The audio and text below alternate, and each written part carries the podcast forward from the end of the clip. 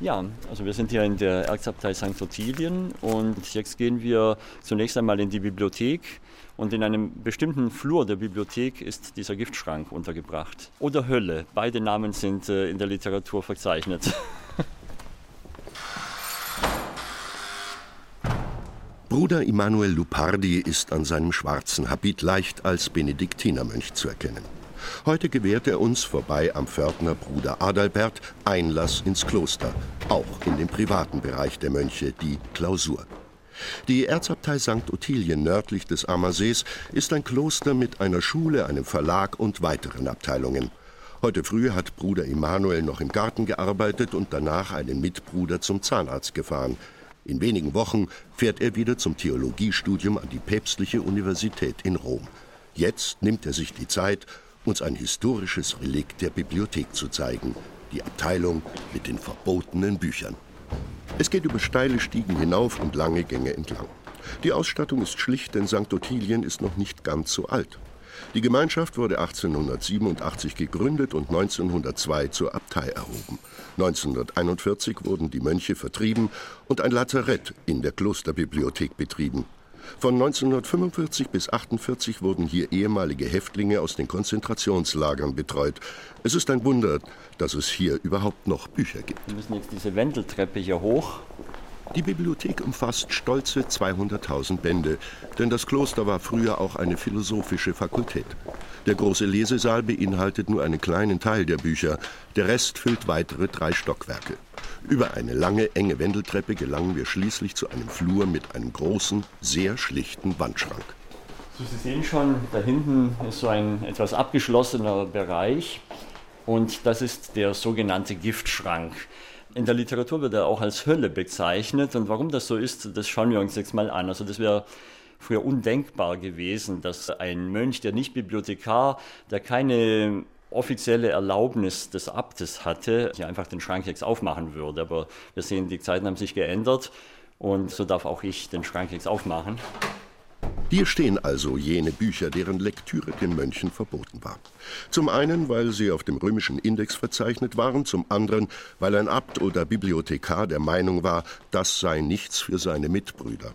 In diesem Buch Index Librorum Prohibitorum, also Index der verbotenen Bücher, sind enorm viele Titel aufgezeichnet, zum Teil ganze Lebenswerke von Autoren. Von Voltaire gibt es fast alles. Nietzsche ist unter Verschluss Heine, interessanterweise aber nicht Goethe. Goethe nicht, aber Heine. Und äh, wenn man jetzt so näher hinguckt, dann sieht man, dass es einige Titel gibt, die ein bisschen so äh, interessant wirken, zum Beispiel Skandal in der Kirche. Ganz klar, also dieses Buch ist nichts für ungeübte Augen und deswegen muss es weggesperrt werden. Oder hier Pfaffenspiegel. Ein weiterer Ausschlusskriterium ist, dass das Buch schlichtweg protestantisch ist. Also das war Grund genug, um weggesperrt zu werden. Weitere Bücher sind Bücher, die esoterisch angehaucht sind oder die dezidiert so äh, ja, irgendwelche sexuellen Inhalte haben. Hier zum Beispiel die sexuelle Frage oder äh, unser Geschlechtsleben, Weib, Liebe, Leben bei den Naturvölkern. Also so, so Bücher, die ähm, das ähm, Seelenheil der Mönche irgendwie einschränken würden.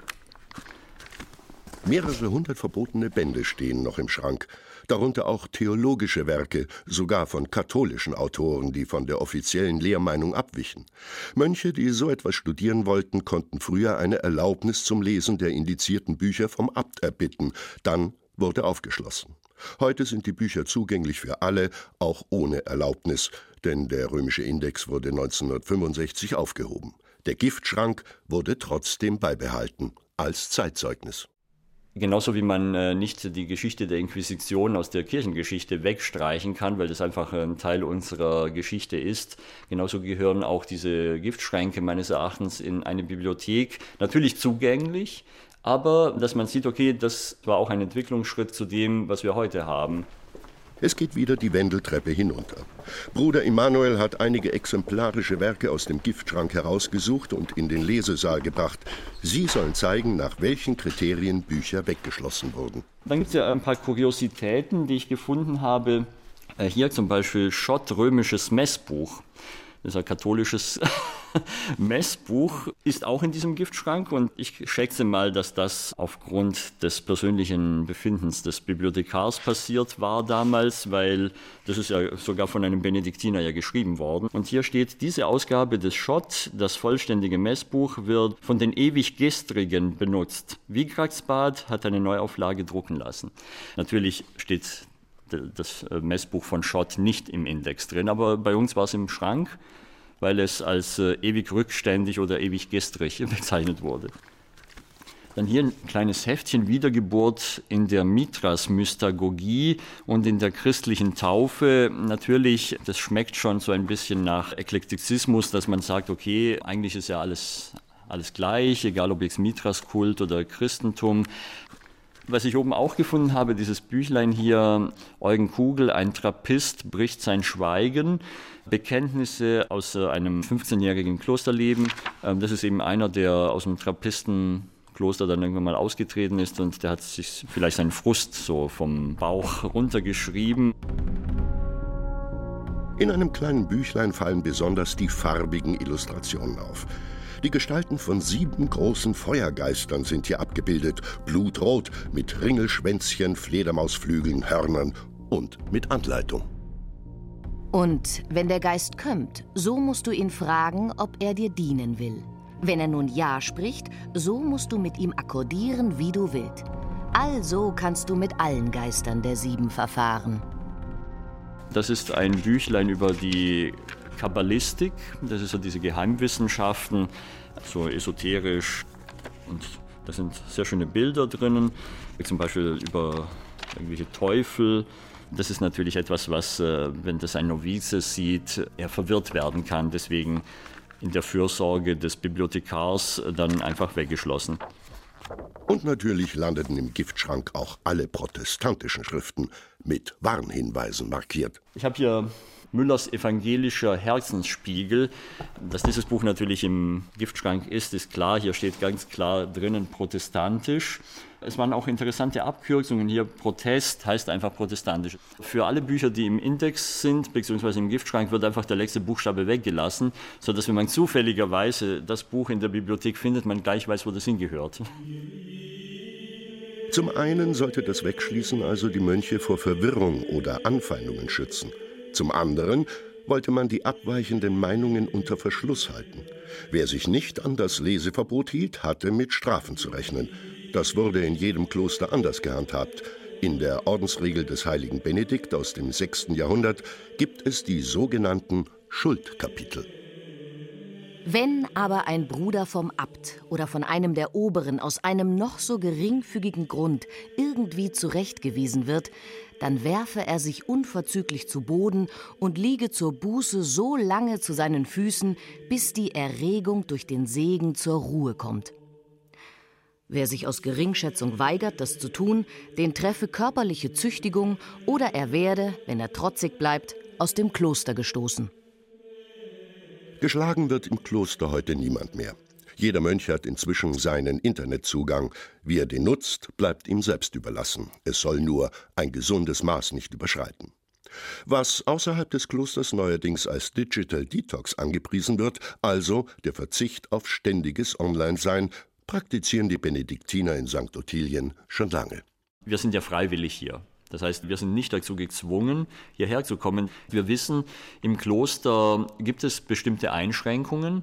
Dazu gehört zum Beispiel eine gewisse Einschränkung, was die Nutzung der sozialen Medien angeht. Das ist ganz klar, weil ich meine, wenn ich meine ganzen Facebook und sonstigen Kontakte nach wie vor weiterpflegen möchte, trotzdem ständig draußen bin, also außerhalb des Klosters mental, auch wenn ich körperlich im Kloster bin, dann kann ich ja gar keine Fortschritte im klösterlichen Leben machen. Man könnte jetzt ganz plump sagen, dann bräuchte man ja gar nicht ins Kloster zu kommen. Das heißt, wir nehmen diese Einschränkungen ja nicht nur in Kauf, sondern äh, bereitwillig ja auch an dass wir zum Beispiel nach der Komplet, das ist unsere letzte Gebetszeit, bis zum nächsten Morgen nach der Messe schweigen. Und äh, das heißt, wenn ich dann in meiner Zelle bin und mir noch bis Mitternacht YouTube-Videos anschaue, dann schweige ich nicht, auch wenn ich den Mund halte und ich komme nicht zur Ruhe. Deswegen ist es eine sehr weise Sache, dass man sagt, okay, nach der Komplet ist Silentium Nocturnum bis zum nächsten Tag. Bewusster und freiwilliger Verzicht statt starrer Vorschriften und Zensur von oben. Das setzt ein großes Maß an Disziplin und Verantwortung der Mitbrüder voraus. Der Benediktinermönch erlebt Zensur heute allerdings eher außerhalb der Kirche. Zensur ist ja nicht out. Heute zensiert die Kirche zwar nicht mehr, aber der Staat umso stärker. Und man neigt ja immer dazu zu sagen, ja, das ist ja typisch katholisch, die schließen Bücher weg und dann glauben sie, dass sie sozusagen aus den Augen, aus dem Sinn sind. Aber in anderen Bereichen findet ja auch Zensur statt und zwar viel subtiler. Die Medien zensieren ja auch sehr stark. Und wenn wir in den fernen Osten zum Beispiel schauen, es gibt ja ganze große Nationen, die ja heute ja das Internet zensieren, ist eigentlich nichts anderes, bloß auf einer globalen Ebene, während das ja wirklich nur die paar Mönche betroffen hat, die lesen konnten oder die interessiert daran waren, betrifft es heute ja Millionen, Milliarden von Menschen. Was ist Zensur eigentlich? Ideen und Information komplett wegzuschließen, ob mit guten Absichten oder aus eigennützigen Interessen, gehört sicher dazu. Zensur kann aber auch sein, nur Teilwahrheiten preiszugeben, einen Ausschnitt der ganzen Wirklichkeit, eben nur das, was einem davon in den Kram passt. Ist aber sogar schon die Auswahl bestimmter Informationen aus der Flut von Nachrichten, die heute auf uns einprasselt, Zensur? Ohne journalistischen Filter, der gleichzeitig die Quellen überprüft, mit anderen Quellen vergleicht, einordnet und erklärt, wären die meisten von uns wohl völlig überfordert. Die Tagesschau müsste ohne Vorauswahl fünf Stunden dauern oder länger. Sicher hat jedes Medium seine eigene politische Couleur und trifft danach seine Auswahl. Aber Meinungsvielfalt stellt sicher, dass alle Informationen frei verfügbar sind. Wenn nicht in der einen Zeitung, dann in der anderen, im Radio oder Fernsehen. Sicher ist, Zensur war nicht auf die Kirchen allein beschränkt. Auch andere sorgten für Anstand und Sitte. Zum Beispiel 1968, als der sogenannte Aufklärungsfilm Du, Zwischenzeichen der Sexualität, die Gemüter erhitzte.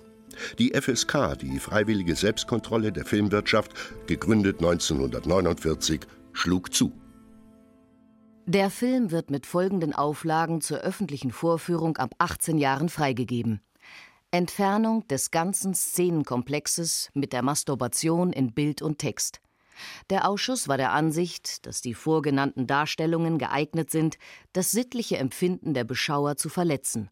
In Deutschland sorgen sich heute mehrere Stellen um unsittliche, verrohnt wirkende, zu Gewalttätigkeit, Verbrechen oder zu Rassenhass anreizende Medien, Neben der FSK seit 1949 die Bundeszentrale für Kinder- und Jugendmedienschutz seit 1954 und auch der Deutsche Presserat seit 1956. Allerdings gibt es heute keine Vorzensur mehr wie noch zu Mozarts Zeiten, der seine Opern vor Aufführung der Zensurbehörde vorlegen musste. Und Verbote haben die Verfassung zu achten und sind gerichtlich angreifbar. Die katholische Kirche hat das Bücherverbot also nicht gepachtet, doch wie kam es überhaupt zum Index und wie funktionierte das Zensursystem? Grüß Gott. Im Archiv und in der Bibliothek des Erzbistums München und Freising kann darüber der stellvertretende Direktor und Vizekanzler Dr. Roland Götz Auskunft geben. Im Lesesaal der ehemaligen Sakristei der Karmeliterkirche mit barocker Stuckdecke zeigt er einige Originale aus den Millionen Akten, Urkunden und Büchern des Archivs. Um den Index einordnen zu können, muss man bedenken, dass sich in den Klosterbibliotheken früher nahezu das gesamte Wissen der Zeit ansammelte, zunächst handschriftlich auf Pergament geschrieben. Die Erfindung des Buchdrucks im 15. Jahrhundert brachte die Wende mit einschneidenden Folgen. Man hat natürlich von Seiten der Obrigkeit drauf geschaut, dass Texte, die man für schädlich hielt, nicht auch noch verbreitet wurden. Das war relativ einfach, als diese Abschriften äh, noch wirklich einzeln und per Hand angefertigt werden mussten. Das Ganze wurde sehr viel schwieriger mit dem Buchdruck und der größeren Zahl von Kopien, die leichter verfügbar wurden und die über weite Strecken hin auch gehandelt wurden. Und einen entscheidenden Einschnitt, denke ich, bedeutet die Zeit der Reformation, wo sich Luther und seine Anhänger des Mediums des Buchdrucks systematisch bedient haben, um ihre Ideen weit zu verbreiten. Und in der Zeit kam es dann auch häufiger zu Verboten des Drucks bestimmter Bücher, zum Beispiel die bayerischen Herzöge haben schon 1522 in einem Religionsmandat den Druck und die Verbreitung lutherischer Schriften in ihrem Land verboten. Und das Konzil von Trient hat dann in den Anfang der 1560er Jahre die Einführung eines zentralen Verzeichnisses schädlicher Bücher äh, vorgeschrieben und es kam dann zur Gründung einer eigenen Behörde, dafür der Indexkongregation. Der Index Librorum Prohibitorum war geboren. Über Jahrhunderte erschien seitdem das Verzeichnis in Buchform, bis zuletzt 1948. Der Index war gültig für die gesamte katholische Kirche, doch warum sammelten die Klosterbibliotheken auch diese verbotenen Bücher? Man hätte sie auch einfach vernichten können. Gerade wissenschaftlich tätige Theologen mussten natürlich, um die katholische Glaubenslehre auch fundamentiert äh, vertreten und verteidigen zu können, wissen, welche Angriffe gegen sie formuliert wurden. Und insofern gehörte es für die natürlich dazu, auch Werke zu lesen, die für den Normalleser eher verboten waren. Und man konnte sich dann von der zuständigen kirchlichen Obrigkeit eine Erlaubnis einholen, solche verbotenen Werke in dem notwendigen Umfang auch lesen zu dürfen, wobei dann als Auflage natürlich dazu gehörte, dass man die nicht einfach weitergeben und verbreiten durfte. Vom Index hat Dr. Götz gleich ganze Jahrgänge im Bestand. Gut, dass er Latein kann. Da haben wir zunächst eine ganz frühe Ausgabe des Index aus dem Jahr 1596, gedruckt in Venedig. Sie sehen hier den Titelseite Index Librorum Prohibitorum ad Romanum Novissimum Exemplar Redactus, also das Verzeichnis der verbotenen Bücher, das nach der jüngsten römischen Vorlage redigiert wurde. Es gibt einerseits Autoren, von denen sämtliche Werke pauschal auf dem Index landeten. Also gehörte verständlicherweise Martin Luther dazu. Es gab aber eben dann auch das Verzeichnis, wo einzelne Titel aufgeführt wurden. Das müsste ich einmal sehen. Philipp Melanchthon gehört natürlich dazu. Also die großen Schriftsteller der Reformation. Dann aber können es sehr wohl auch katholische Autoren sein, die in irgendeiner Form von der kirchenamtlich für richtig gehaltene Lehre abgewichen sind. Der Index wird dann natürlich auch zu einem Mittel in innerkirchlichen theologischen Auseinandersetzungen durch die Zensurierung missliebiger katholischer Theologen. Der Index vermerkt exakt, zu welchem Datum und per welchen Dekrets ein Werk verboten wurde. In der Klosterbibliothek von Beuerberg wurden solche Werke im Katalog mit einem durchgestrichenen Nuller gekennzeichnet oder mit dem Buchstaben D für dubia, also zweifelhafte Bücher. Doch wie kam der Index aus Rom in die Klöster? Die Diözesen vor Ort sorgten für die Verbreitung der Verbotslisten. In einem dieser Akte liegt auch, das ist ganz schön anzuschauen, ein sogenannter Bando, ein gedrucktes Plakat. Sie sehen oben die Überschrift Dekretum und dann links und rechts des Papstwappens haben sie die Gestalten von Petrus und Paulus dargestellt. Und hier wird nun mit dem Datum des 7. Dezember 1694 verkündet, dass die Indexkongregation in Rom bestimmte Werke indiziert und die werden dann mit ihren Titel und Autorenangaben auch nacheinander aufgelistet. Solche Bandi wurden in Rom gedruckt und dann an bestimmten Stellen, an den Hauptkirchen Roms und an anderen äh, öffentlichen Orten angeschlagen. Und damit war diese Indizierung rechtswirksam publiziert. Und dieses Dekret trägt neben dem Druckervermerk Rom dann auch noch einen zweiten Druckervermerk, dass es nämlich in Salzburg vom erzbischöflichen Hof- und Universitätsdrucker nachgedruckt wurde. Und der Erzbischof von Salzburg war ja für die bayerische Kirche sozusagen das Relais zwischen Rom und den einzelnen Bistümern. Der hat es dann an die Bistumsverwaltungen äh, der Bistümer, die ihm unterstanden, weitergeschickt. Und damit war diese Bekanntmachung auch in Freising offiziell äh, eingegangen und bekannt gemacht. In den Katalogen der Bibliotheken zeigen drastische Vermerke, womit man es zu tun bekam. So in der persönlichen Bibliothek des Freisinger Fürstbischofs Veit Adam von Gebeck aus dem 17. Jahrhundert. Und wenn man dort zum Beispiel hat, allerlei deutsche und lateinische Traktatel, der appellierenden Ständ Martin Luthers und anderer Ketzer Lügenwerk. Also da ist es jetzt schon in der Katalogeintragung klar, dass man sich die Inhalte dieser Schriften natürlich nicht äh, zu eigen macht. Also hier sah sich der Bibliothekar immer veranlasst, hier schon bei der Auflistung der Titel auch eine Wertung mit anzubringen. Ein ganz großer Einschnitt für die Klosterbibliotheken ist das Jahr 1803. Die Säkularisation und damit die Aufhebung der Klöster. Was sollte mit den riesigen Bibliotheken nun passieren? Mit der Aufhebung aller bayerischen Klöster durch den Staat fielen auch die Klosterbibliotheken ins Staatseigentum und eine eigens eingesetzte Kommission hat versucht, für den Staat all das, was habenswert erschien, mitzunehmen.